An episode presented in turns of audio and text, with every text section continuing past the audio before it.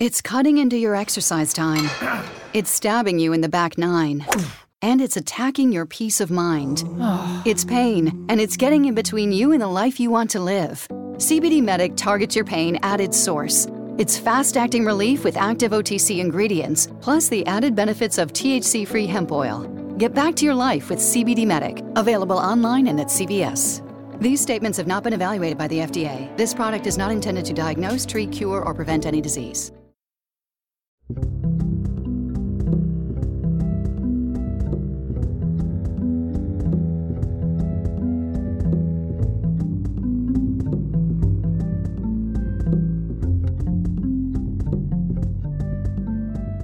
Hola, mi nombre es Margarita García Roballo, soy escritora y esto es Primera Persona, un podcast producido entre la revista 070 y Laguna Libros. Les contaré sobre el libro y sobre mí para que cuando me lean me conozcan un poco más.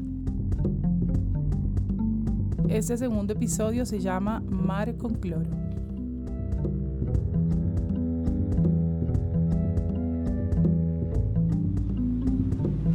Cuando estaba embarazada de mi hijo B, el médico me recomendó nadar. No sé nadar, doctor. Una caribeña que no nada. Odio el mar. Una caribeña que odia el mar. Las sesiones consistieron en flotar y mirar el techo. Anguilas veloces y silenciosas pasaban a mi lado atravesando la piscina de punta a punta. El instructor flanqueó mi carril contra un extremo de la pared y una cuerda con boyas fluorescentes para que nadie me atropellara.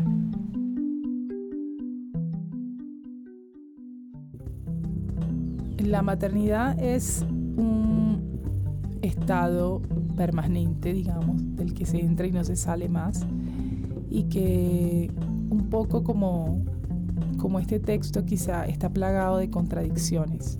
No creo que, digamos, que nadie que, que sea padre o madre y que esté, supongo, en sus cabales, pueda decir que, que no, digamos, no siente ese amor desmedido que todos hablan hacia sus hijos, pero al mismo tiempo es, digamos, una circunstancia que definitivamente cercena la individualidad y que te pone en un lugar de incomodidad permanente. Creo que uno nunca está preparado eh, para, para, la demanda permanente.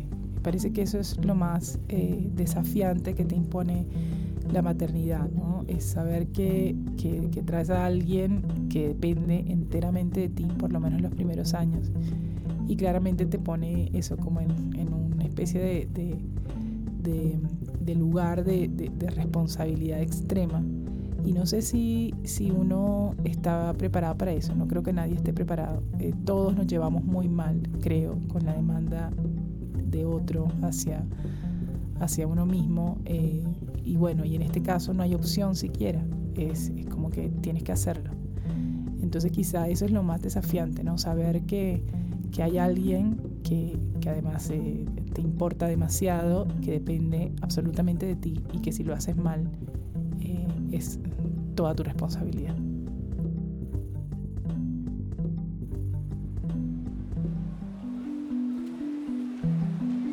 Dicen que sumergirse en el mar es lo más parecido a volver al útero. El líquido amniótico tiene esa consistencia gruesa por todo lo que contiene proteínas, carbohidratos, lípidos, fosfolípidos, urea, electrolitos y sirve para amortiguar al feto. El mar es agua mineralizada y se supone que funciona también a modo de colchón líquido. Pienso todo eso mientras floto en la piscina, donde contrario a lo que me pasa en el mar, me siento a salvo. Un lugar seguro, cualquier rincón pequeño donde puedo ubicar unos pocos libros y mi, y mi computadora, digamos mi portátil claramente es como el, es mi, placebo en, el día. Em, me gusta mucho estar en mi casa, con mis hijos, con mi familia, pero un poco como decía antes, ahí soy yo, digamos, la que tiene que velar por la seguridad del resto. Bueno, es una responsabilidad compartida, pero digamos que tengo buena parte de la responsabilidad, que los demás se sientan seguros. Cuando me permito eh, sentirme yo, digamos, en esa zona que, me hace sentir un poco como contenida. Creo que en general tiene que ver cuando estoy como compenetrada con lo que hago, que es escribiendo. Y para eso no necesito más que eso, un pequeño rinconcito, una mesa donde donde quepa mi laptop y listo. En mi periodo de abstinencia marina descubrí el temor a lo incontrolable. El mar, a diferencia de lo que insinúan las postales, dista de ser amable y apacible, pero eso no se sabe a primera vista. Algunos niños le temen, a lo mejor son más intuitivos. Hay gente que piensa que el mar es una foto, que está ahí estático y no se mueve más que para mecirse con la brisa y largar espuma. Basta ver un par de documentales del rubro marino para saber que el mar es un alien que fagocita territorios y se traga humanos cada tanto. Y las criaturas que los habitan, desde tiburones hasta el fitoplancton, no son inocuas. Cuando yo me abstuve de ir al mar, digamos, fueron varios años en que decidí no hacer ese tipo de vacaciones, en casi todos los lugares casi todas las personas con las que uno comparta ciertos momentos de su vida entienden como vacaciones irse al mar. Para mí era un terrible conflicto, porque no me gustaba irme al mar. Entonces traté, digamos, de, ser bastante como honesta eh, conmigo misma y decir, bueno, no es algo que disfrute, no lo voy a hacer más. Y me, y me aparté mucho del mar y descubrí otros territorios, descubrí otras cosas que estaban bien, digamos, como para pasar el tiempo libre, las vacaciones si se quiere. Y luego mi acercamiento consistió en, se dio digamos como en diferentes etapas también. Cada vez que fui nuevamente a este lugar, a, cualquier mar de los que están mencionados quizá en el texto y otros que no están mencionados, lo hice como con, con esta especie de, de, escepticismo de, bueno, a ver, ¿qué va a pasar acá? Si me va a gustar, si la voy a pasar tan mal como creo que la voy a pasar. Y en general creo que no la paso tan mal como yo misma me lo digo, pero tampoco es mi lugar elegido, ¿no? Entonces eh, el acercamiento final creo que empezó a darse a través, una vez más, como de, la maternidad. Los niños aman el mar. No, yo misma de niña me, me, gustaba estar ahí, era, era lo que disfrutaba mucho. Entonces, a través de, de, mis hijos, probablemente volví y tuve que hacer como de tripas corazón y decir, bueno, está bien, es algo que tengo que empezar a transitar nuevamente porque a ellos les interesa. Siempre que bordeo el mar en un vehículo, pienso en tres amigas que tenía en la adolescencia. Gastábamos las tardes en la camioneta de una de ellas paseando por la ciudad, nos parqueábamos en los muelles a fumar escondidas.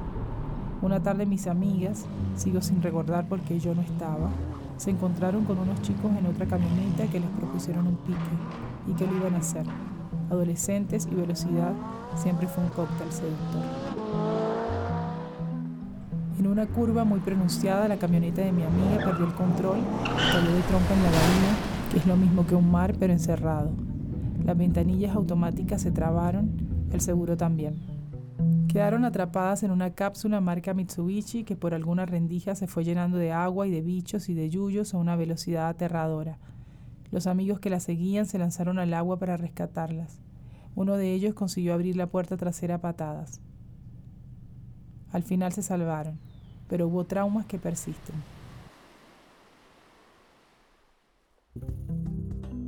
Yo fui adolescente en Cartagena, que es una ciudad que en primer lugar te, obliga a salir de, de tu casa porque estar eh, encerrado con ese calor, con el ventilador, demás, es como un poco agobiante. Entonces uno es como que transita mucho la ciudad. Eh, al mismo tiempo es una ciudad poco transitable en términos, digamos, de, peatón. Entonces, un adolescente en Cartagena con sus amigas depende un poco de los favores de otros, que te presten un carro, que puedas salir a pasear.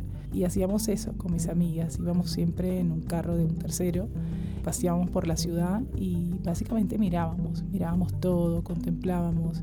No, no recuerdo, no me recuerdo a mí misma tan habladora, me recuerdo mucho mirando todo y como reflexionando sobre eso y dándome cuenta de que estaba en una ciudad muy bonita, muy de postal, pero que probablemente en determinado momento se me quedara como, como corta, ¿no? Y, y preguntándome qué más tenía para, para ofrecerme.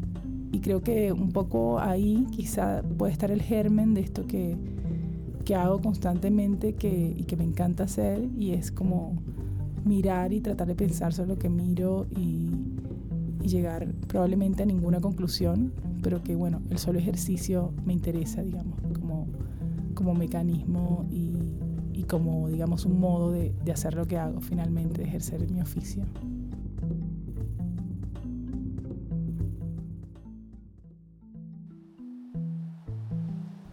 Una de esas amigas me dice que todavía se despierta en medio de la noche con ahogos y el sabor del agua salada en la garganta. Algo debió quedar en mis pulmones. La memoria, pienso. Hace unos años, el mismo héroe que salvó a mis amigas de morir ahogadas se tiró por la ventana de su casa. Vivía con su mujer, su hijito y su psicosis en el piso 17 de un edificio frente al mar.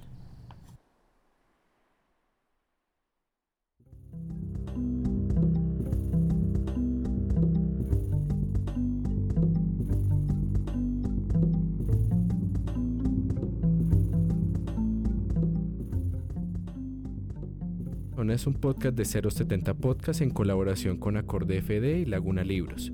Gracias a Margarita García Roballo, autora del libro Primera Persona. Gracias a Salome Cohen, editora de Laguna Libros. Cuenta con la colaboración de María Elvira Espinosa, directora de arte de 070. La música es de Gabriela Navas y la dirección y edición general es de Sebastián Payán.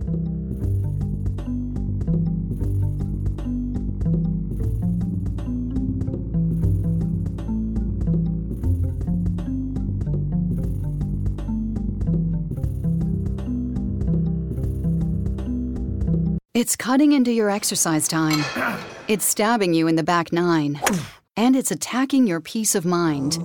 It's pain, and it's getting in between you and the life you want to live.